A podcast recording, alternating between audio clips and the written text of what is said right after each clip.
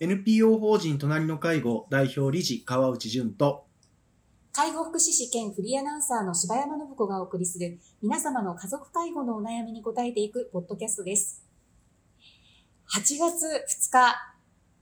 放送分となります。よろしくお願いします。はい、お願いします。はい、オリンピックが、まあ、始まりましたね。そうですね。え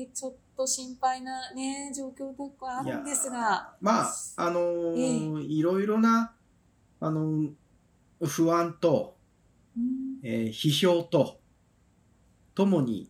えーオリンピックがスタートしていく、い、いきましたが、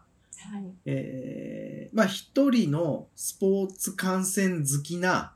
ものとしては、えーその、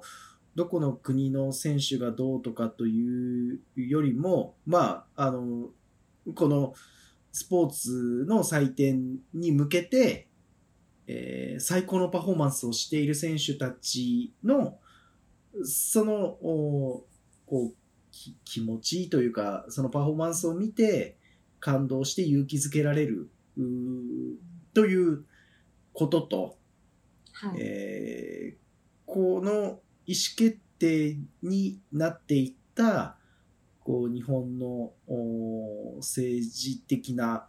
こととか、あまあ、そこで見えてきた社会的な課題とかは、もう分けて考えた方がいいなぁと、あの、思って、えーいいろんな事象を捉えて、それをなんかぐちゃぐちゃっとして、なんか、うん。あの、オリンピックやる、やるのが反対ですか？賛成ですか？みたいな。うんなんか、そこで分断されてはいけないんだなぁということを、おなんとなく感じながらうん。観戦をしてうん。います。なんかこれね、都合よく私が、えースポーツ好きの一人のおじさんがそのように感じてる、考えて捉えてるのかなとは思うんですけど、まあでも純粋にスポーツを見て楽しむというふうなことでいいんじゃないかなと。それはですね、あの、スポーツ観戦という意味ではですね、なんかそんなふうに思ってます。そうですね。はいまあなんか、もう日本もそうです、世界中の人がやっぱりこの、ね、コロナ禍で苦しんできた、うん。まあ、その、まあ、選手たちもそそれその意味ですは、でね。あの一緒に乗り越えてきた人たそうちですからねね。。そうですうね。んうんねこう一つの、うんはい。ね時代を一緒に生きてるってことを、まあ、あの確かめたいですよね、そこはしっかりね。いそうですね。本当にそう思います。だから、うん何か、うそのオリンピックをやって、えーこう、こう、失敗だったとか、良かった、悪かったとか、たったそれだけの評価じゃなくて、まあ、ここから私たちは何を学び取って、何を、こう、まあ、あの、自分の次の世代に伝えていくべきなんだろうな、ということを考えられるといいな、という気がしました。あの、それは、もしかしたらこの介護の仕事をしていて、えーこう、昔東京オリンピックっていうのがあって、えーその、えーこう、時代的にはこういう時代で、あそこからこういう風に変わってきたんだとか、その時はこういう選手がいてとか、なんかそういう話をこう誇らしげに語ってくださるご高齢の方々と同じように、その東京オリンピックのことを次の世代に伝えられるような、えー大人、大人、まあ大人、もう大人なんですけど、あの、高齢者に うんなれたらいいなぁと個人的には思いますかね。ああ、そうですね、うん本当に。うんどうね、次の世代に伝えていくかってことも含めて考えながらのね、本当にオリンピックになりそうですよね。そうですね。うん。内村選手がちょっと残念でしたけどね。ね、あの、まあ、一、まあ、本当に 一応ですけど 一応元機械体操をやってた、あの、あの、人間からすると、あの、まあ、ちょっとこの話すると長くなるんですけども、でも、う内村選手があそこで落下してしまったことも、もう何か、あの、こう、次の時代に引き継がなければならない、いい大きな、あの、転換点だったのと、まあ、あの、ぜひですね、あの、落下したところばかりを皆さん注目するかもしれないんですけど、あの前にやった、あの3つの話し技、もうよく見てください。もうね、あんな難しい技を、あんなに余裕のある形で、やれる選手は、もうね、世界どこ探したっていないです。あんな高さで、あの技を3つ、いねいやー、あの、え、な、どこに、あの、この話また長いんですけど、どこに注目いただきたいかというと、えっと、キャッチした時の腕の曲がり方が少ないんです。つまり、とても、えー良い場所でキャッチができてるんです。あの、えーバーを飛び越えながら2回宙返りしてキャッチする技なんですね。で、そこに2回ひねるのか、体を伸ばしたままやるのか、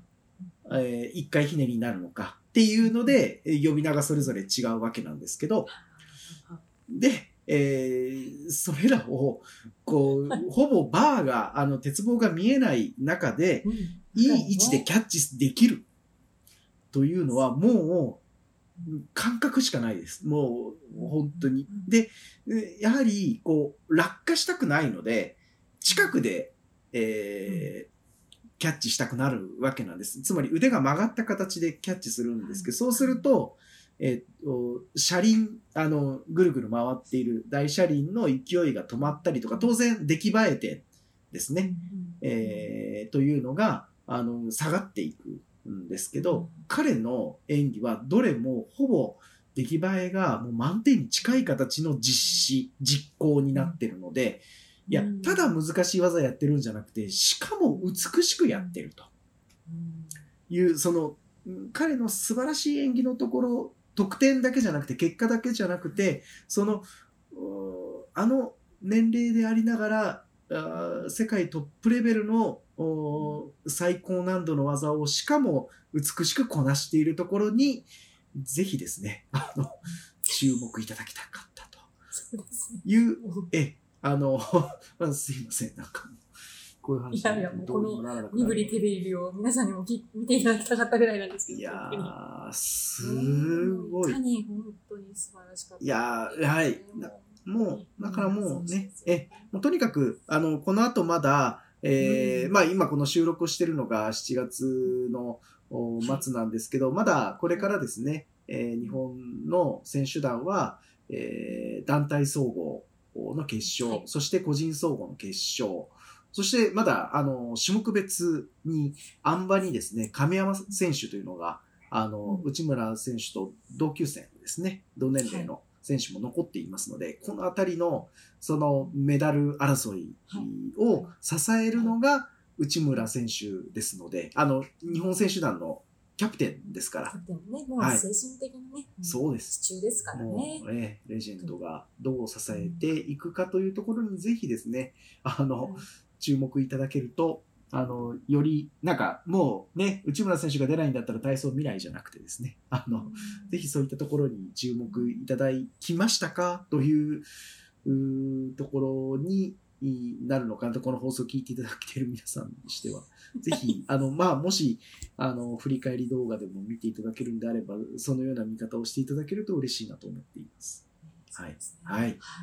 すいませんその解説を。いやいや、もう、あの、完全に素人目の、すいません、もう 完全にただの体操好きの人が勝手に話しましたというだけでした。はい。ありがとうございます。ね、というところで、はい。あの放送の方にね、あのはい。今日は、えー戻っていきますが、は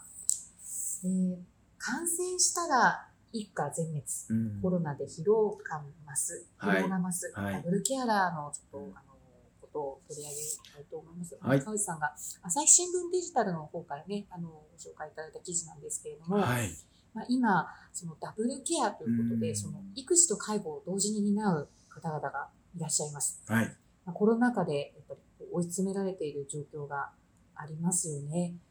で、この、やっぱりご相談の方でも、川内さんの受けてらっしゃる介護相談なんかでも、このダブルケアについては聞く機会多いですか？そうなんです。あの、相談内容はい、ねあのーこのまあ、記事の内容も、まあ、あの、大、当然まあ大事なんですけど、はい。あのー私あのダブルケアをこう担われてる方々に、まあ当然あのいろいろご相談を伺う中で、ええーまあ彼ら彼女らにあの共通してるのが、あのなんでしょうね、もうそこまで背負わなくていいよっていうことも、本当にいろんな形で背負っているんですよね。で、それによって、あの、まあ、あの、このタイトルにもある通り、その人が、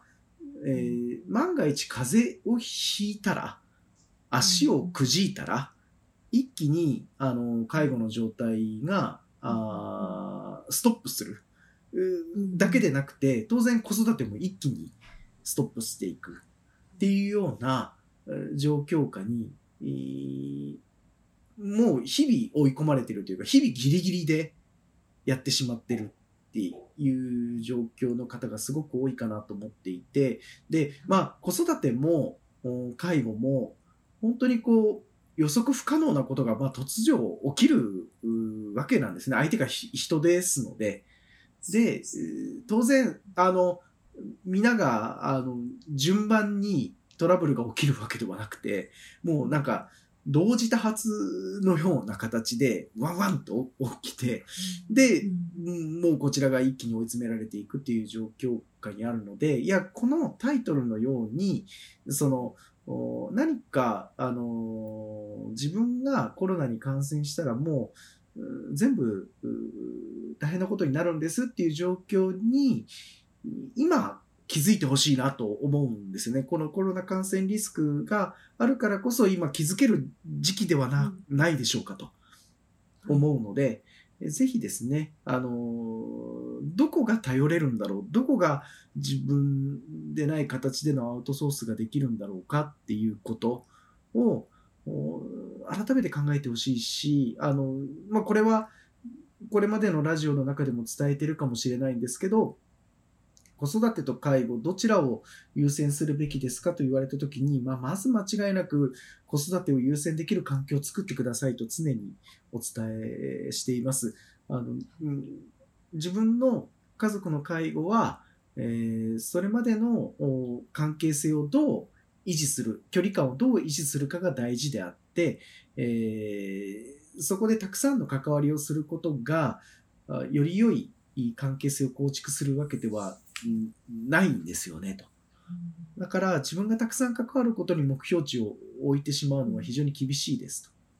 と。おで、子育ての場合は、あーまあ、これはそれぞれの置かれている環境にもあるんですけど、でも、やはり直接関わる中での信頼関係を作っていくのが、えー重要なのが子育て、えーなわけであって、まあ、つまり、えー親の介護とお子育て、まあ、親だけでなくて家族の介護と子育てでは、その、い担わなければならない役割が全く違うので、だからえ子供にはこんなにたくさん関わってるのに、親に対してこんな関わり方でいいんだろうかと。まあ、この逆もそうですね。っていうところに迷うかもしれないんですけど、おいや、まず、子育てが優先できるような環境に、設定をしてほしいので、だから、えー家族の介護についてはできる限りアウトソースをしていただきたいし、えまたは、あの、関わらなくても、ご自身でできる範囲のことは、なるべくご自身にやってもらうような関わり方をしていただくのが、あの、実は良い介護環境を作っていく可能性がぐっと高まるので、ぜひ、そんな風に考えていく機会になれたらいいかなと思いますし、あの、または、そのダブルケアの状況においては、インターネット上でつながるサイトとかコミュニティがそれなりの数あるので、まずはそういったところに、あの、いや、自分だけがそういう状況に陥ってるわけじゃないんだということを、あご認識いただくということもすごく大事かなと思いました。そうですね。はいはいちょっとこうケアサポート的な。あはいので、こう、記事の中でも、名古屋の、ね、オンラインの集いのことが紹介されてますけれども、はい。そういった、まあ、あの、何かこう、情報を得るだったり、まあ、その自分の今の気持ちを話してみることで、あ自分だけじゃないんだっていう、うん。そういう時間を持つってことも大事ですよね。そうですね。うん。なので、まあ、あのー当然、えーまあ、当法人でもうん、まあ、2ヶ月に1回ぐらいのペースですけど、オンラインのセミナーを開催させていただいて、そこで、えーはい。えーいろいろな、あの、今の状況をお話しいただける場を、そのセミナーの中でも、あのーつながりの場を作らせていただくこともしているので、えーそういったところを、あの、うちの法人としても提供していますし、まあ、ご自身でも探すこともできるかなと思いますので、どうか、あの、まあ、とにかく孤立化しないと、お追い込まれないということで、コロナ感染のリスクがあるからこそ気づけることおなんだという、こう、むしろプラスに、どうか捉えていただきたいなというふうに思っています。そうですね。あと、もう一つ、あの、その、前、前このラジオでも、あの、川内様からお話があったことだと思うんですけれども、あの、在宅ワークに今なっている方が、その、ダブルケアっていうのは、その、一見いいようだけども、実は良くないっていう点も、もうちょっと大事なところですよね。そうですね。あのーこの、うんダブルケアをしながら、あの、リモートワーク、テレワーク、在宅勤務のような形をとっていくと、うんより厳しい状況に追い込まれてしまう可能性が高くなるので、えーまあ、子育てにおいても非常に厳しさが増すというのは、これも言われてるところもありますが、えーまあ、私が直接、やはり相談に乗ってる介護の場面でも、非常にこう、親の依存を、えーテレワークによって親の依存を引き出してしまう。それは、え頼れる家族が家にいてくれるから、だから何でもお願いしやすくなってしまって、本当はまだ自分でもできることを、つい、えー娘、息子に頼ってしまう。で、そこに、えー自分の、まあ、孫も一緒に、こう、呼び寄せるな形で呼び寄せたりとか、えーする形で一緒にいたりとかして、おおばあちゃんおじいちゃんたちからしたら孫も一緒にいてくれて、何度も頼れる娘もいてくれて、まあ、安心と喜びとっていうのがそこにあるのかもしれないんですけど、最初はそれが、あの、うんああ、自分の親も喜んでくれるし、よかったかなと思われがちなんですけど、ただ日々続くその親のサポートが何でも頼られてしまい、い日中仕事の時間がなかなか取れなくて、しかもこ子供からもいろいろ 言われ、親からもいろいろ要望が来て、で、仕事しろは無理ですので、ええええ、もう、あの、知らぬ知らぬ間に自分が抱え込んでしまう思考性についハマってしまっているんじゃないかなということに、えーぜひ気づいてほしいなと思っています。あの、決して、あの、テレワーク、在宅勤務が、あの、必ずしも良い方向性に行かないんだということは、あの、頭の片隅に残しておいていただけると嬉しいなと思っていますね。はい。そうですね。まあなんかこう、そういう状況の、まず置かれてることから知らなきゃいけないっていうか、本当に私たちの世代、30代、40代の方がほとんどが大き多いと思うので、そうですね。こういうところでね、やっぱり発信をしていかなくてはいけないことだなと思います。はい。ありがとうございました。はい、ありがとうございました。皆様の家族介護に関するお悩みを募集しております。ラジオネーム、年齢、性別、家族介護のお悩みをラジオアットマーク、老人介護 .com までお送りください。